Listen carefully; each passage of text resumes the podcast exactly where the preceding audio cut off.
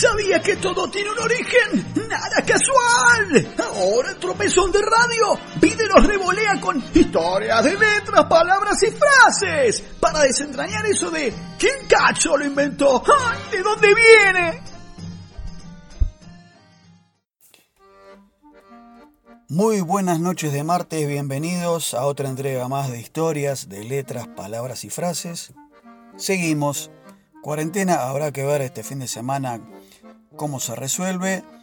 Y vamos con el capítulo de hoy intitulado Zapatos de plomo. Y tenemos que decir que con tanto vocabulario y origen de frases hay, como era de esperar, un menú de dichos relacionados con los feet en inglés, pies en castellano. Y por ejemplo, mm, no les obliga, hay que decirlo, ese viejo juego de pibes que, bueno, yo soy un tipo ya que crucé los 50, como muchos de nosotros tres, los protagonistas de este programa, que somos post medio siglo, de pibe jugábamos un juego que era como el gallito ciego, que hoy dudo que los pibes de, la actualidad lo practiquen, porque bueno, con esto de la PlayStation y todos los videojuegos y demás, no creo que se entretengan eh, practicando este métier, pero el gallito ciego, que consistía en guiar a un compañero que tenía los ojos vendados, obviamente, en esa versión que en mi época era eh, agarrar a alguien, o sea, el, pibe que estaba vendado agarraba a alguno y cuando lo tomaba empezaba a tantearle el rostro, cosa impensada hoy en esta época de, de pandemia, y a través de interpretar, con los ojos vendados obviamente, los rasgos de la cara, arrojar o arriesgar el nombre, y si acertaba, bueno, obviamente se descubría de la venda y pasaba a ser otro gallito ciego, pero hay otra versión de gallito ciego, que era aquella que se guiaba al compañero que tenía los ojos tapados eh, con eh, círculos dibujados en el piso, en el suelo. Entonces el pibe o la piba tenía que saltar con los pies juntos, de acuerdo obviamente a las instrucciones que le daban sus camaradas, sus compañeros dentro del juego, que no estaban a ciegas, obviamente, y de aquel juego, de aquella situación, de aquella escena del pibe saltando, ¿eh? en punta de pie, ponerle de esos círculos, provino el dicho, el famoso dicho frase de creer a pie juntillas. ¿No? Y siguiendo con esta cuestión de los pies, vamos ahora al campo de batalla, que es, ha sido un tema bastante recurrente en estas últimas entregas de historias de letras, palabras y frases. Y entre los jinetes que peleaban en el campo de batalla era costumbre ofrecer el pie para ayudar a ese compañero herido que estaba tirado a montar, a montar el caballo. Imaginen la escena, ¿no? El tipo va cabalgando, se encuentra con otro compañero herido en medio de del redil, del fragor de la batalla, les tira la gamba. El tipo se agarra de ahí para montarlo atrás con él y así sacarlo del área de peligro. Esa tradición de caballeros se llamó entonces, comillas, dar pie, fórmula que usamos hoy día para significar el hecho de dar confianza a alguien, ¿no? En el truco, por ejemplo, juego de cartas muy difundido acá en el Río de la Plata, y también en la jerga teatral, cuando un actor dice una frase con un tono especial, como invitando a su compañero a responder, está dándole el pie, se dice en esa situación. En cambio, retorciendo un poco más la cosa, la frase o la expresión, abro comillas, no dar pie con bola, cierro comillas, tiene que ver entonces con estos juegos de cartas, con estos juegos de naipes, donde como todos sabemos al primero que le toca jugar, se lo llama, repito, la gente juega el truco, mano, no solamente al truco, sino todo. A que le toca jugar en mano y al último se lo llama pie. Entonces, en los juegos de basas, término bazas, vamos al diccionario, Real Academia, bazas, B larga, Z, bazas. ¿eh? ¿Qué quiere decir bazas? Técnicamente hablando, es ese juego con naipes que un jugador recoge cuando gana la jugada. O sea, levanta todas las cartas o mata. ¿eh? En el truco sería otra vez ese donde el pie tiene la ventaja de que ya vio el juego o el resto del juego de los demás. Y se le llama, comillas, bola, de bola, cierro comillas, a eso, a esa situación, al resultado de conseguir todas las bases, o sea, levantar todas las cartas, depende del juego, si eh, ganar o matar, depende del truco, ganar la mano, ¿eh? lograr las cartas más valiosas, eso se llamaba la bola antiguamente. Por eso era importante que el pie sepa jugar con inteligencia, inteligencia sigue siendo eh, importante para lograr este cometido. ¿no? Por eso entonces la frase, de, de ahí viene la frase, abro comillas, no da pie con bola. Porque ese era el dicho para referirse al que no embocaba una. Y en el truco, volvemos de vuelta, es esa situación que a veces con cartas, si uno no entiende bien lo que le está diciendo el pie o cómo viene el juego, o no lee bien la mano, termina perdiendo como pasa, y es a menudo, ponerle la seña, ponerle lo que vos quieras, el tipo que a pesar de que tiene cartas, no gana la mano. Y sobre esto de pie, en la frase relacionada con las cuestiones de zapatos, botines y demás, hay uno de Daniel, estamos hablando del profeta Daniel del Antiguo Testamento, que era un sabio que terminó prisionero de los babilonios cuando cayó la ciudad de Jerusalén allá por el año 587 a.C. Y una noche, Nabucodonosor, paréntesis porque es interesante en esta columna de historias, también hacer unos eh, acotes, digamos, al margen de cuestiones para entender cómo viene la historia. Nabucodonosor, repasemos quién fue, porque uno repite, ¿no? Jardines y demás. Bueno, fue un tipo que hoy actualmente, hoy actualmente siglo XXI, en un país de Medio Oriente como es Irak, sigue siendo glorificado como líder. Sí, Nabucodonosor, hoy en el Irak actual, es un prócer de magnitud, de, talante de la historia del país iraquí. ¿Eh? Entonces, Nabucodonosor fue el gobernante más conocido de la dinastía caldea de Babilonia, un tipo que reinó como 40 años, que fue famoso entonces por la conquista y la destrucción de Judá y Jerusalén y por haber construido los famosos, ahora sí, jardines colgantes de Babilonia, guion, regalazo que dicen, le hizo a su mujer, el tipo estaba muy enamorado, y estos jardines colgantes en realidad no era que colgaban, no, no, no. Era el sentido de estar suspendidos tampoco, ni por cables, ni menos por cuerdas, no.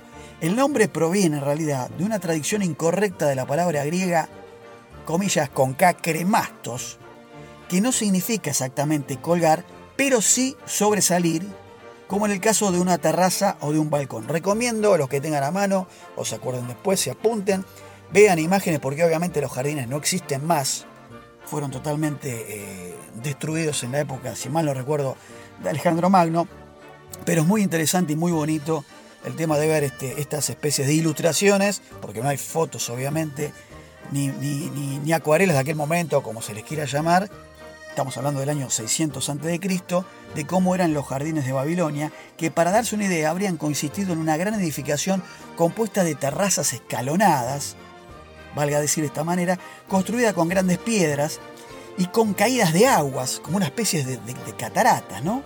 y en el medio, bueno, eh, árboles, plantas, flores, la verdad que, repito, vean algunas ilustraciones que es, que es muy, muy bonito el tema de los jardines de Babilonia. Una cosa de locos realmente, diríamos hoy, y que fueron una de las siete maravillas del mundo en el siglo VI a.C. Entonces volvemos. Nabucodonosor Tuvo entonces un sueño que lo hizo sentir mal y que no lograba recordarlo. Entonces mandó llamar a los sabios de aquel momento, de aquel tiempo, para que le revelaran de qué se trataba el sueño. Una especie de interpretación a lo Freud en aquel siglo VI a.C. Y entonces lo traen a Daniel, que lo estábamos comentando antes, el profeta Daniel, que le aseguró que había soñado con una monumental figura que lo aterraba. O sea, le dijo, usted, Nabucodonosor, ¿quiere saber lo que yo opino? Bueno, el sueño suyo la interpretación, lo que se descifra es que usted le tiene miedo a algo monumental. ¿Cómo? Le dice yo, el rey de Babilonia, le voy a tener miedo a algo. Sí, señor. Bueno, esa imagen monstruosa, le contaba Daniel, el profeta Daniel a Nabucodonosor, había sido construido con distintos materiales. Por ejemplo, la cabeza, le dice Daniel, estaba hecha de oro. el pecho de ese monstruo monumental que usted soñó y los brazos estaban hechos de plata. La cintura y los muslos de bronce, las piernas de hierro y los pies, una parte era de hierro y otra parte era de barro cocido. Un pie y un pie, uno de hierro y uno de barro. Una pequeña piedra, le cuento a Daniel, que pasó en su sueño y usted tal vez no se recuerda, golpea la mole y lo derriba. El impacto había sido justamente en el pie no de metal, no de hierro, no, en el pie de barro. Y lo que Daniel pretendió entonces hacerle ver al rey Nabucodonosor era que hasta un imperio poderoso como el de él, como el de Babilonia, tenía también sus puntos débiles y que por ende podía desmoronarse.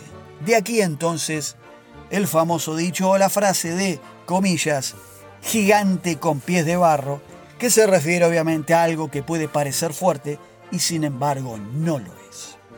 Y relacionado con esto de andar con pie de plomo, no tiene detrás ninguna historia, es una creación popular y se trata de una advertencia que significa caminar con mucho cuidado, sin apuro y prestando atención a cada paso que se da. Estamos hablando de la frase, dijimos, comillas, andar con pie de plomo, que para terminar de entenderlo un poco más, basta imaginarse a alguien tratando de caminar, levantando un pie y levantando el otro para dar un paso con unos tremendos zapatos de moplo. Y cerramos entonces con esta onda que inauguramos la semana pasada, con esta oferta de coto 2 por 1 póngale, después le cobramos Alfredo el chivo.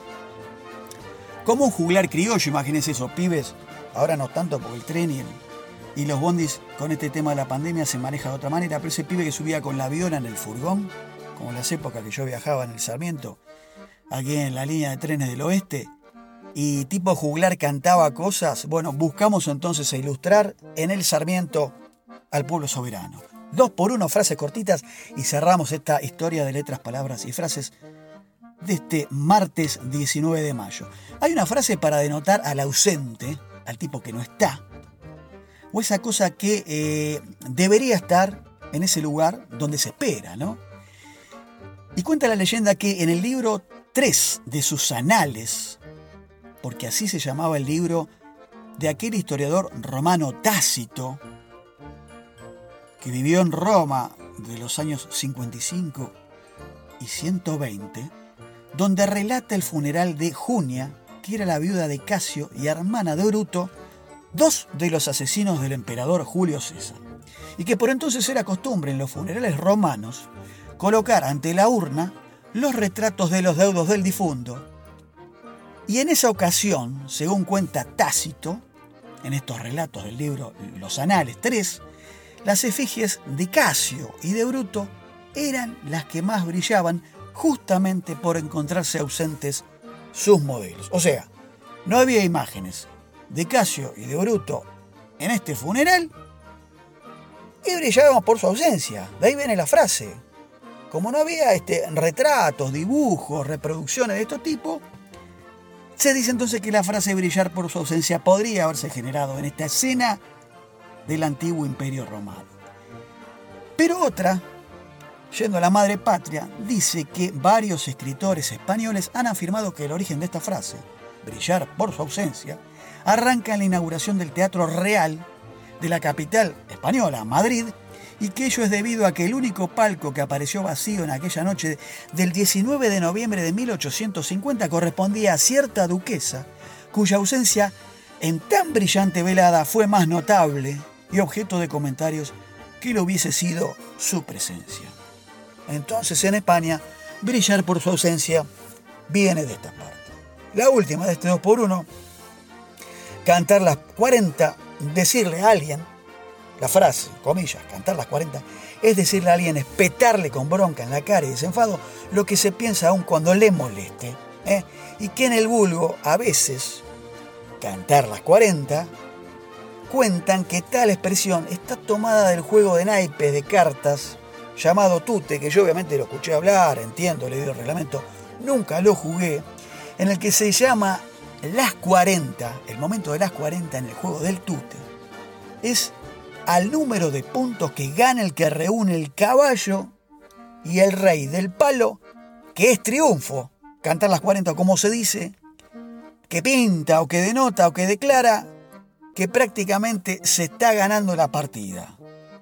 ¿Sí? Se está ganando las basas, las basas, que ya lo citamos antes. Recordemos, las basas en el juego de cartas es obtener todos los naipes en una misma jugada. Entonces, en el juego del tute, ese momento en que el poseedor canta las 40, porque está obligado a cantarla, supone que lo tiene que hacer, porque aparte por el, por el fervor, por las ganas, por la emoción de que prácticamente cantás las 40 y ya ganaste, ¿sí? se suele hacerlo a viva voz con mucha ostentación. De ahí viene entonces la famosa frase, abro comillas, cantar las 40. El tute, los naipes, y así pasó entonces esta entrega de martes de historias, de letras, palabras y frases. Arrancamos con cuestiones de los pies, zapatos de plomo, ¿eh? nos vinimos para este lado, con cantar las 40, ¿sí? con cuestiones de, de tácito y brillar por su ausencia. Así que bueno, interesante como siempre para desasnarnos un poco en el día a día, en cuestiones coloquiales, cuestiones más eh, vulgares, por ahí arrabaleras o del, o lunfa o de mechar ciertas expresiones, para entender entonces por qué hablamos y por qué decimos y por qué nos referimos con tal o cual figura cuando hablamos generalmente con algún amigo o con algún conocido. Espero que haya sido de su agrado, queridos oyentes y oyentas. Será hasta el martes próximo. Veremos si en cuarentena obligatoria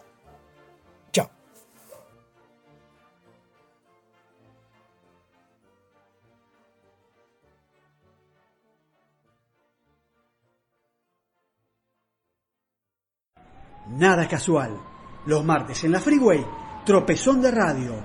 Ambulancia segura contra el porrazo, el raspón o la fractura.